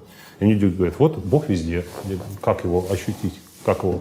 Это стол. Нет, это вот тоже, тоже в нем присутствует Бог. По сути-то никакой разницы нет. Разницы нет. И наука вера, И а вера это наука. Сейчас вопрос самый как бы э, карди- кардинально затрагивается получение знания. Есть несколько методов получения знания. Там есть э, опытный, э, эмпирический метод, есть гипотеза и есть промана. Вот сейчас о про- Нечто, нечто следующее из здравого смысла. из, да? из опыта. Из того, что уже, например, например, у э, ребенок не знает, кто его отец. Такое случается. Родился, отца не видел никогда. Да? Или, или Может ему, ли он или ему помощи- предлагают другого мужчину в качестве отца, и он всю жизнь верит, что это его Да, он биологический верит. отец, он просто не знает. Ну вот здесь пример другой немножко. Он каким методом может понять, узнать, кто его отец? Эмпирическим путем невозможно. Гипотетически невозможно. Только промана спросить у матери. Вот, вот он, авторитет. А мама говорит, ты знаешь, сынок, такая молодость была, сама неотчетливо знаю. Да, такой, ну это тоже правда. Тоже правда. Ну тоже. и генетический анализ сейчас можно Вот взять. то, что вы говорите, авторитет принимается в любом случае. Вот мы слышим что-то по радио, скажем, или на этикетке лекарства написано, способ, и мы принимаем это. на основе промана вот этого. То есть, ну, тут нужно доверие. Потом конечно. открываем интернет и написано, ребята, не пейте вот это лекарство, оно бесполезно. И я такой, да ладно, как бесполезно. И у нас и вот исследования, в ходе которых говорится, что эффект Да. Промана не работает, если нет отношений матери и сына, близких отношений, доверительных отношений. Тогда, когда мы убеждаемся, что у человека есть все совершенные качества, тогда можем слушать его и верить ему. У него может быть опыт, духовный опыт. У нас может быть не такого опыта. Но мы должны проверить по качествам, нужно слушать его или не нужно. А вот мистика моей профессии. Смотрите, какая интересная вещь. Выходит на сцену относительно молодой человек, на сцену или там в аудиторию, где собралось 15 человек. Эти 15 человек большей частью руководители бизнеса, менеджеры, э, ну, люди, специалисты в своей профессии. Он бизнес-тренер, он моложе всех, вот каждого из собравшихся. Он не является менеджером, у него нет собственного бизнеса, он не имеет богатого опыта в тех областях, в которых опыт есть у них. Они садятся, и в течение двух дней он является их наставником. И они выходят, у них новые ори- ориентиры, горизонты, желания, стремления и понимание, как к этим горизонтам прийти. Возникает вопрос, а какого черта они его слушают? Да, почему он имеет над ними вот эту власть, почему они ему доверяют и почему они должны принимать его идеи а, в свою жизнь, в которой есть так много опыта, в чем мистика этого явления? Для меня загадка. Я всякий раз, когда выхожу к людям, я задаюсь вопросом, а почему они меня слушают? Почему вот я говорю, а они, ах, вот оно что, вот оно как. Почему они не скажут, ну, не факт, может быть и по-другому. Например, кто-то баллотируется в э, депутаты там, или президенты, неважно кто, какой-то человек. Он же должен обещать что-то людям, создать какую-то кампанию, чтобы люди привлечь к себе. И люди на эти обещания отреагируют. Вот и все. Здесь тоже. Они слушают, потому что он что-то обещает. И может что-то иметь сам. И они хотят Опять иметь вера. так же. Опять, же, вера, пример. а не опыт. Например, если человек а, алкоголик, его же никто не будет слушать о трезвости. Он не может авторитет иметь веса. Я боюсь, что его никто не будет слушать вообще ни о чем. Вообще, да. То есть он не научит трезвости алкоголик. Наркоман не научит, значит, зависимости от наркотиков. Человек, не имеющий любви, никогда не даст любви никому. Вот. А если человек состоятельный, и он говорит, я знаю, как это сделать, люди будут слушать его. Если он талантливый, он скажет, я научу вас. Люди будут верить. Успешный, опять же. Успешный. То есть это две вещи называются ачар-прачар в ведах. То есть слово и пример должны быть вместе. Это работает. Если есть только пример, слова нет, не работает. Или слово без примера. Но отец говорит сыну, не кури, а сам закуривает. Не работает. Ну или отец говорит, ты должен читать, не будешь читать, вырастешь дворником. А за последний год сын не видел отца с книгой ни разу в жизни. Ни разу. Отец говорит, я читаю, я в твои годы читал очень много. А сейчас он не читает. То есть то, что он читал, это такой вопрос верований, да? А читает ли он сегодня, это эмпирическая совершенно вещь. Это можно проверить, сын может увидеть.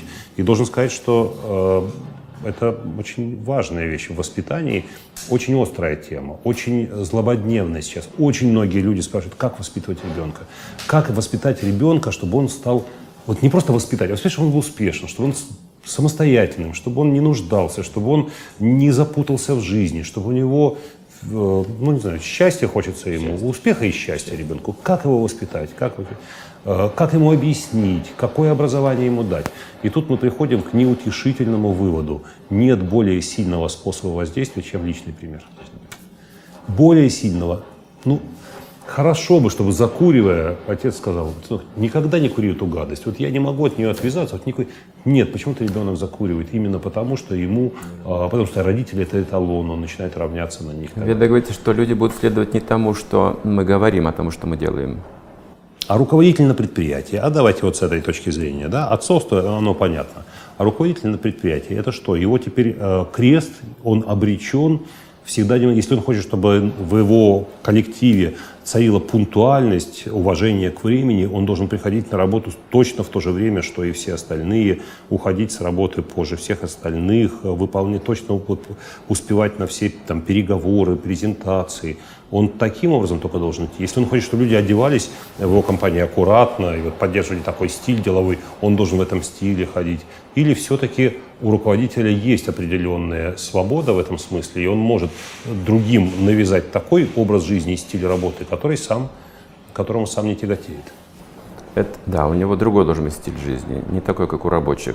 То есть другая сфера Ну, очевидно, очевидно. Очевидно, да. То есть здесь, идея, что не слово, что слово пример должны сходиться, все-таки у руководителя несколько больше возможностей требовать от подчиненных, чтобы они делали то, чего он сам не делает. Например, отец не ходит в школу, он ходит на работу и там живет другой жизнью, а ребенок ходит в школу. Ребенок не думает, раз отец не ходит в школу, я тоже не буду ходить в школу. Почему? Потому что отец обеспечивает его со стороны долга, он исполняет свои обязанности. И тогда ребенок говорит, а я свои должен исполнять обязанности. Это вопрос отношений. Тут прямо сегодня утром у меня был такой разговор с дочерью, она пошла в школу в этом году, и я ее отвозил, сказала, останься со мной в школе. Я говорю, я бы рад. Ты не поверишь, как бы я был рад. Вы останься со мной в школе или возьми меня на работу. Но ни того, ни другого я сделать не могу, потому что у меня свои обязанности, у тебя свои обязанности. Ну, трудно объяснить шестилетнему ребенку слово «обязанности», это пока для него непонятное нечто. Двое детей у вас? Четверо. Четверо детей. Супер, хорошо. Четверо. Старший заканчивает школу, младшая только пошла, и совсем маленькие три года и год. Очень Совсем люблю маленькие. большие семьи. У меня вот маленькая семья, одна дочь. Ну, вы знаете, есть свои преимущества и в том, и в другом. Но я ни одним ребенком... Если вернуть меня в прошлое и сказать, э, ты можешь остановить э, процесс вот на этом ребенке, или на этом, или на этом, или на этом, да, на каком, на каком ты хочешь остановить, я скажу на том, на котором я остановился. Потому что никого из них я не готов отдать. Но если сегодня меня спросить, ты хочешь остановиться на четвертом? Я говорю, да, да, да, я хочу остановиться. А если вдруг произойдет какое-то чудо, как оно уже происходило неоднократно, вы же понимаете, что зачатие – это чудо. Что должно сойтись такое количество обстоятельств, да, что вероятность зачатия, она ничтожно мала на самом деле. Особенно с возрастом, особенно там в экологической, в стрессогенной обстановке и так далее. Это чудо произошло четыре раза. Сейчас случится чудо и родится пятый, то та же история повторится. Я не готов буду отдать этого пятого. Такая интересная вещь, да, когда ты любишь то, что есть, да, и тебе совершенно безразлично то, чего нет. А потом, когда в твоей жизни появляется то, чего не было, ты не можешь этого отдать. Такой парадокс.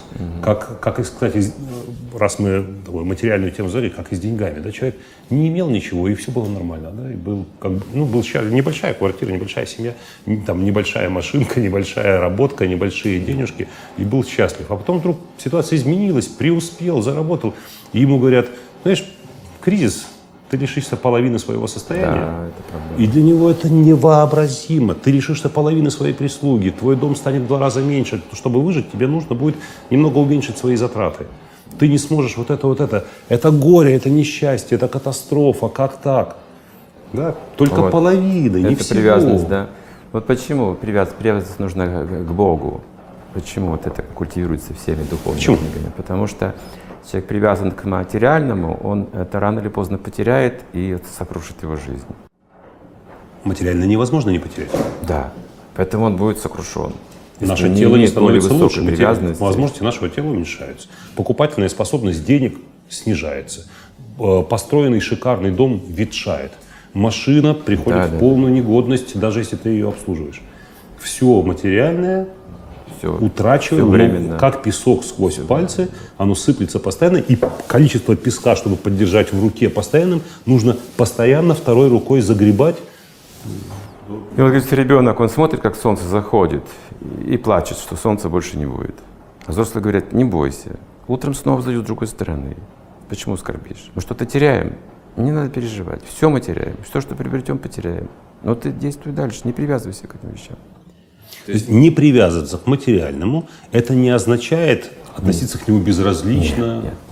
бросить машину под дождем ржавеет. Как раз наоборот. Вот, например, есть машина. Ну, очень многие так понимают, когда они читают текст, вырванный из контекста где-нибудь, да, это же, ну, как бы ведический текст, это что, секретов нет никаких, не привязывайся ни к чему материальному, ни к чему в этом мире, там, и так далее, и так далее. Он думает, о, зашибись, значит, на работу не пойду, позвоню, скажу, что заболел. Это проблема. Да, мне говорят, а ты не получишь премию. Тогда он говорит, я не привязан, Не к привязан. этому материальному. Я теперь выживу в мире высоких духовных ценностей, и поэтому я не привязан. Ему говорят, эй, ты должен заплатить за квартиру, потому что тебе отключат свет, газ э, и, так- далее. Он говорит, а я не привязываюсь к моей квартире.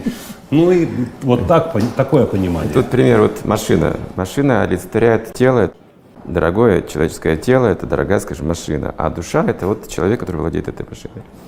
И вот представьте, что он э, за этой машиной следит, э, СТО там, все ухаживает, протирает, заботится, полное внимание уделяет, но сам забывает поесть. И настанет время, говорится, когда у него не будет даже сил протереть стекло этой машины. энтузиазм уйдет. Но если он прежде всего сам поест, ему не трудно будет заботиться о машине. То есть он должен быть привязан к духовному прежде всего. И имея вдохновение, он может легко поддерживать богатство, там, не знаю. Все люди должны быть богаты, только по-разному.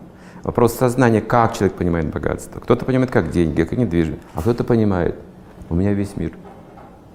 Это вопрос сознания, как видеть свое богатство. Но это нельзя имитировать, это нужно достичь. То есть высшее богатство именно отречение от всего.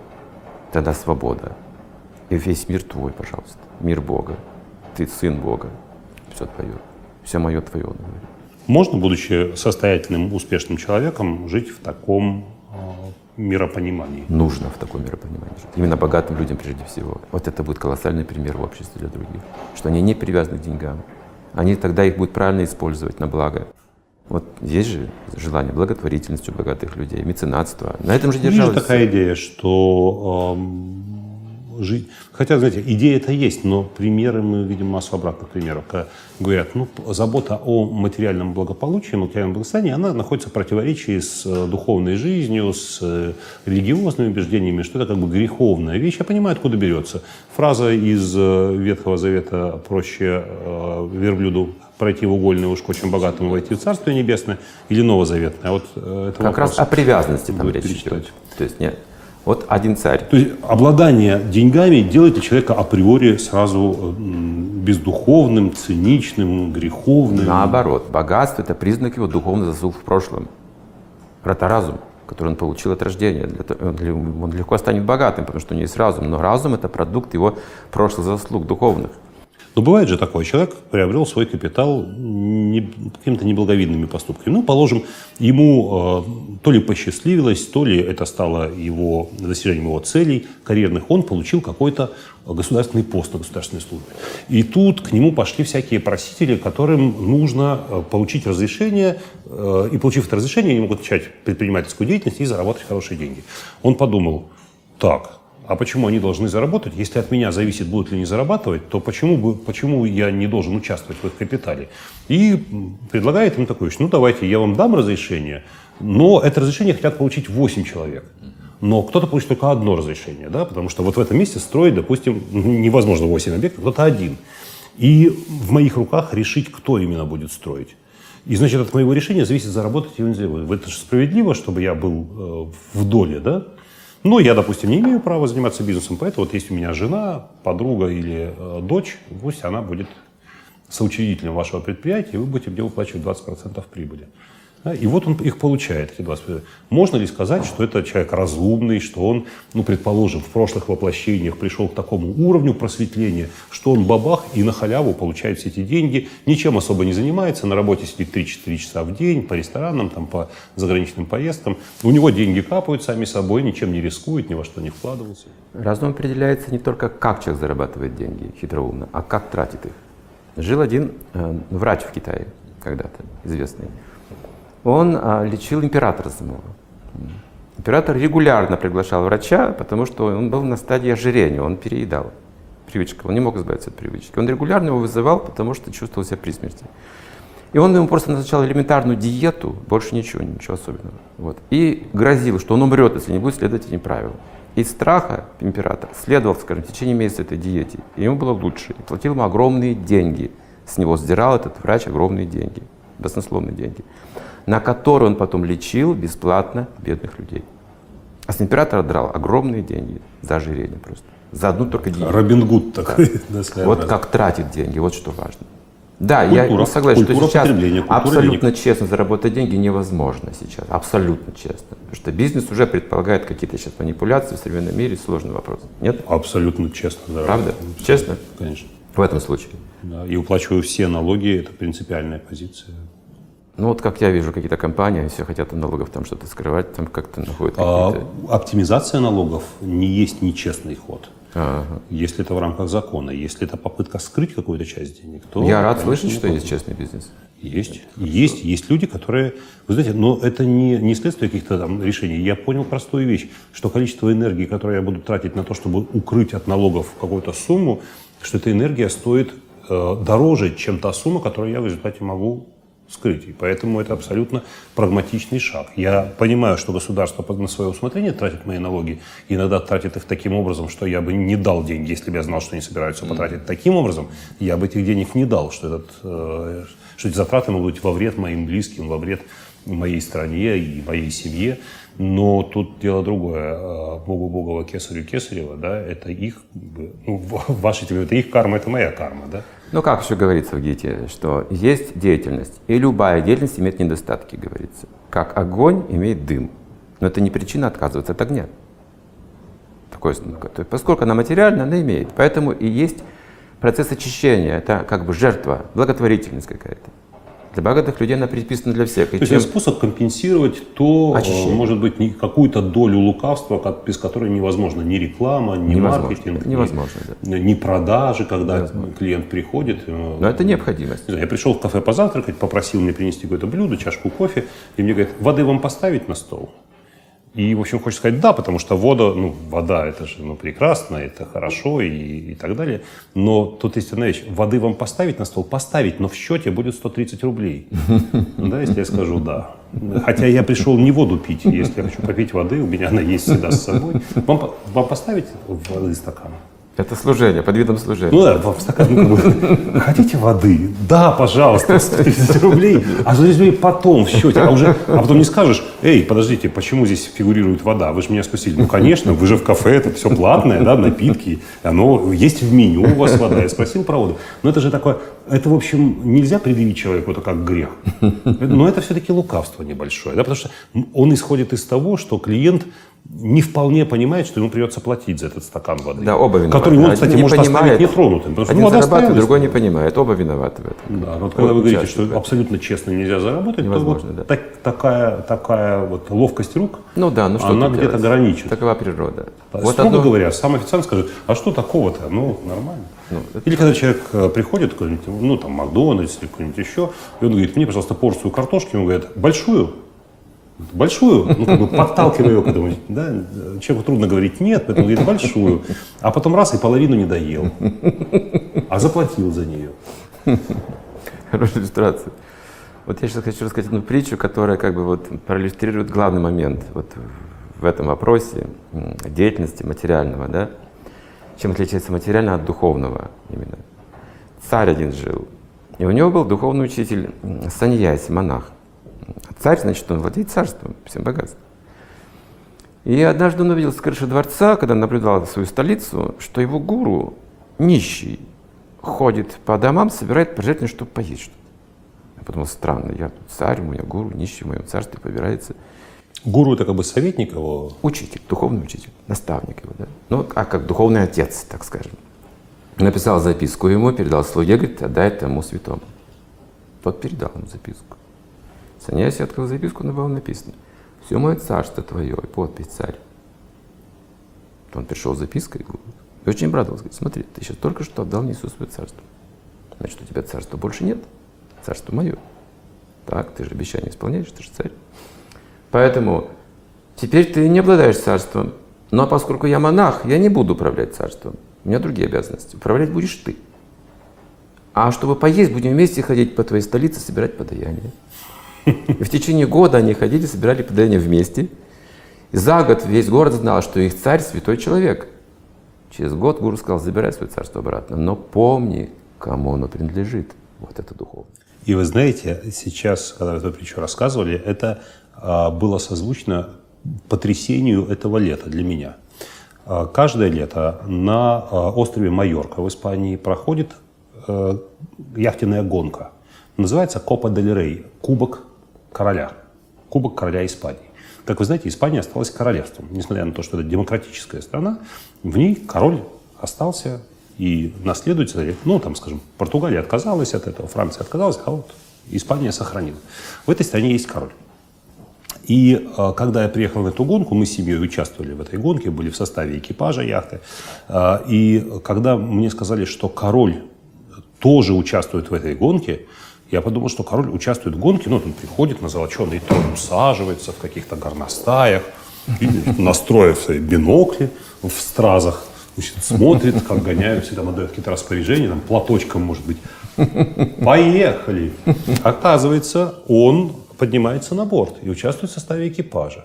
М, не иначе капитаном, думал я, стоит у руля, отдает распоряжение. Ничуть не бывало. Он с простым матросом стоит. Он крутит лебедки, он, ну, лебедка используется только до старта, дальше все на мускульной тяге, вот, ну, в смысле электрическая лебедка. Он там тянет эти штуки, он раскладывает паруса, бегает там 6-7 часов гонки, 6 дней длится гонка, несколько часов он в составе экипажа, простым матросом, то есть он в статусе матрос, даже не, выше. Это, конечно, очень приятно испанцам. А дальше происходит следующее. В конце гонки определяются победители, и лично король Испании в своем дворце вручает призы. Мы приглашены, я в составе экипажа, мы с семьей идем в Королевский дворец. Как мы себе представляем Королевский дворец? Куча охраны, проверка, какие-то в ливреях золоченных всякие там. Э, и и как король должен выглядеть? Тоже в, в майнике, в короне, восседая на троне. Значит, вручать и как? Значит, король приходит в джинсах, в обычной полосатой рубашке, э, с двумя парнями, одетыми так же, которые на самом деле охранники. Э, к нему можно совершенно свободно подойти. Мой сын с ним сфотографировал, подошел, попросил разрешения сфотографироваться. Я взял iPhone, сфотографировал ребенка с королем. Еще и четыре кадра. Там, там, тут не очень хорошо, здесь как-то свет падает. Ой, кажется, вы моргнули, давайте, давайте. Э, и мы были не одни, он у кого-то расписался, кому-то ответил на какой-то вопрос.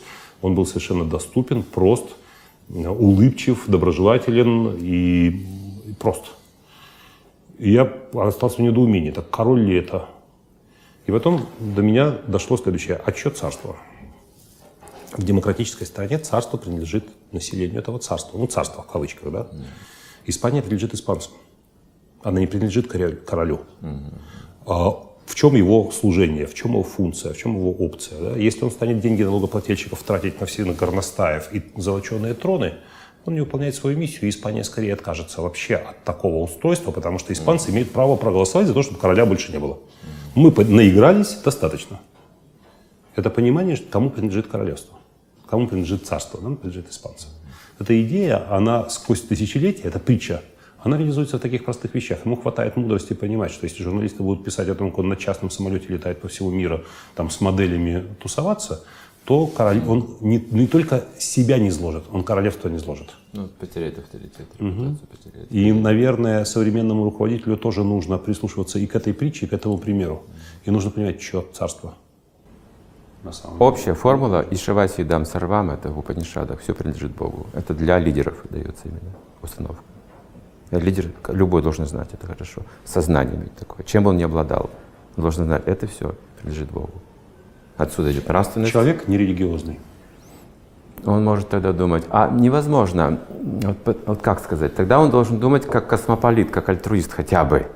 Хотя бы. Вот, например, авторитет выше ну, государства. Вопрос, вопрос собственности – главная причина всех конфликтов на Земле, да, как да. мне представляется. Да. Конечно. Вопрос собственности. И именно собственность. Поэтому, говорится, и браки разрушаются из-за того, что люди не договорились о том, как, сколько собственности кому принадлежит. Э, бизнес-партнеры, 20 лет работающие вместе, создающие блестящий бизнес, из-за 3% в долях конфликтуют, разрушают дружбу, не дружат их семьи, бизнес, который они разделили, не существует ни одного, ни другого не выживает, и они на это идут, потому что не решен вопрос собственности. Государства двигают границу на 2-3 метра, уничтожают тысячи людей, ни в чем не повинных, мирных, ну и так далее, и так далее. Вопрос собственности главный, главный вопрос. Главный, главный источник конфликтов. Поэтому в образовании чья, это... Чей совочек в песочнице? Да, да, да. Главный вопрос в образовании именно этот, что мне ничего не принадлежит, хотя я могу обладать чем-то. Я должен знать зачем, для блага полного целого. Если государство высший авторитет, спросили одного философа, как он утвердил, то кто будет решать конфликты между государствами? Он сказал, война. Вот к чему приходит такая логика. Поэтому веды говорят, Бог один, все принадлежит Богу. Это решается. Мир можно установить на планете когда мы сможем осознать эту истину, что абсолютная истина, ее можно понять по-другому, не как религиозным языком. Например, абсолютная истина, что это за абсолютный закон для всех людей? Это любовь, это чистый воздух, это чистая вода, это чистые мысли, помыслы, это бескорыстная деятельность, это благотворительность, это абсолютно применимо к любому человеку. Вот такие вещи можно, можно тоже представить. Это тоже от Бога концепция идет. от божественных принципов, духовных. Знаете, много лет назад я помогал одному э, предпринимателю стать мэром города.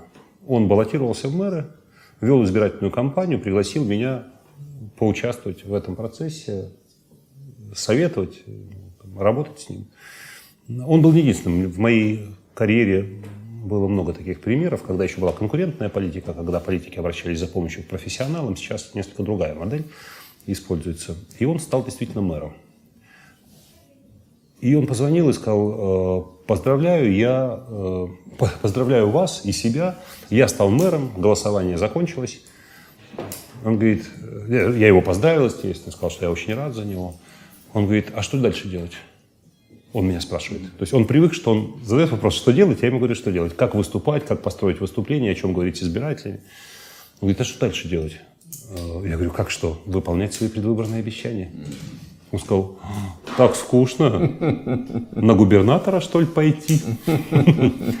Он боец, он борец, он э, привык состязаться. Э, энергия его жизни – это энергия какого-то преодоления, борьбы. И вот что происходит. Вот вы говорите, веды говорят, все принадлежит Богу, значит, духовные ценности, совершенствуй себя, развивай свой разум, все остальное придет само собой. Таким образом, это просто выбивает почву из-под ног у огромного количества людей, весь смысл жизни которых в борьбе. В борьбе, состязании, соревновании, преодолении, конкуренции. А ты мне так, а я тебе так, а я вот тут больше, а тут, эх, тут я, ну ничего, я где-то. И тут вы говорите, все, успокойся, Значит, вдыхай, значит, дыши глубоко, там, чувствуй, как воздух холодит твои ноздри, значит, думай о божественном, все придет само. А не придет, значит, тебе предназначено. Главное, чтобы ты был духовным. И вот эти люди смотрят на нас и думают, о-о, скорее бы выключить. Какая-то слабость для них. Это класс воинов, о чем вы говорите. Да. Это воины, управляющие, администраторы. Им нужно бороться обязательно, это их природа. Им нужен экстрим. И вот что же делать? И вот когда мы это говорим, мы понимаем, что, конечно же, кто-то будет против этого, что все принадлежит Богу, и будет отставить свои личные интересы. И вот Я тогда, треть жизни положил на то, чтобы и тогда там, нужны завоевать. воины, тогда нужны воины. Вот для этой цели. В материальном мире всегда так будет, что кто-то притязает чисто из ложных своих интересов, личных интересов. И вот тогда нужны воины вот, на защите этих вещей. Это их экстрим, это их борьба. И там говорится, что э, такие воины, они могут контролировать весь мир, если научатся контролировать свои чувства прежде всего. Это очень сильные люди внутри, мощные. Од- Один вид боятся таких мошенники, таких людей. Это тигры настоящие среди людей, львы среди людей, но за справедливость, за, за божественность. Это воин от Бога, говорится. В общем, не решили мы никаких проблем, не сделали мы проще жизнь людей, не объяснили мы им, как надо жить, как правильно, как неправильно. Делай вот это и получишь вот это. Это ужасная э, вещь. Люди ищут, кто даст им, им за них решит и даст им сценарий, который они должны воплотить. И тут, э, вы знаете, мое мировоззрение, э, ну сейчас вне, скажем, привязки религиозной и так скажем, духовная картина мира, вот они, они, они сходятся в такой вещи. Свобода воли дана человеку самому принимать решения. Он имеет информацию в избыточном количестве. Он может сам решить, что ему подходит, что не подходит, куда идти, к чему стремиться каким способом. И эта воля, ну не знаю, в христианской традиции считается, что это высшее достижение христианства, то, что человек получил свободу воли, личность вольна сама решать, а а не действовать в соответствии со строгим сценарием. И, кстати, нерелигиозная картина, она ведь тоже из этого исходит. Я могу решать, верить или не верить, если верить, то во что и в соответствии с чем действовать. Таким образом, все, кто нас посмотрит, э, они могут быть несколько разочарованы, как вот встретились два человека, один носитель одного мировоззрения, другой другого, э, сфокусировались на вопросах успеха, счастья, э, богатства, статуса. И как бы я под запись хотел, вот как правильно, и не дали ответа, как правильно. Это такое, в общем, многоточие, прямо я бы сказал, в конце. Я думаю, в беседы. этом, в этом и был смысл беседы. Задуматься, задуматься самим. Может быть, взять я- ответственность самим. и оставить на посту. Но я могу сказать честно, не знаю, как для вас, для меня эти вопросы не являются решенными. Духовно они решаются, духовно, внутри себя, как вопрос сознания. Внешне жизненно требуется, есть свои законы, и мы должны жить с эт- с этими законами жизни. Должна быть еда, должен быть дом, сон, должна быть семья, оборона должна быть, все это должно быть. Это материальная сторона жизни. И плюс еще добавить к этому нужно кое-что, чтобы не привязываться и быть свободным внутри сердце человека. Не быть жадным, не быть эгоистичным, не быть завистливым. Вот это свобода духа. И это новая эра. То есть даже будет процветать сама материальная природа, изменится. Парадокс в том, что мы живем в самое обеспеченное время за все, за всю историю человечества. Самое обеспеченное. И, может быть, сейчас как раз и время высвободившуюся энергию направить на то, чтобы задуматься о вещах менее материальных, менее проверяемых, но все-таки тех которые, тех, которые на самом деле определяют костяк нашей жизни. Ну что, прекрасный вывод. Спасибо огромное. Спасибо вам.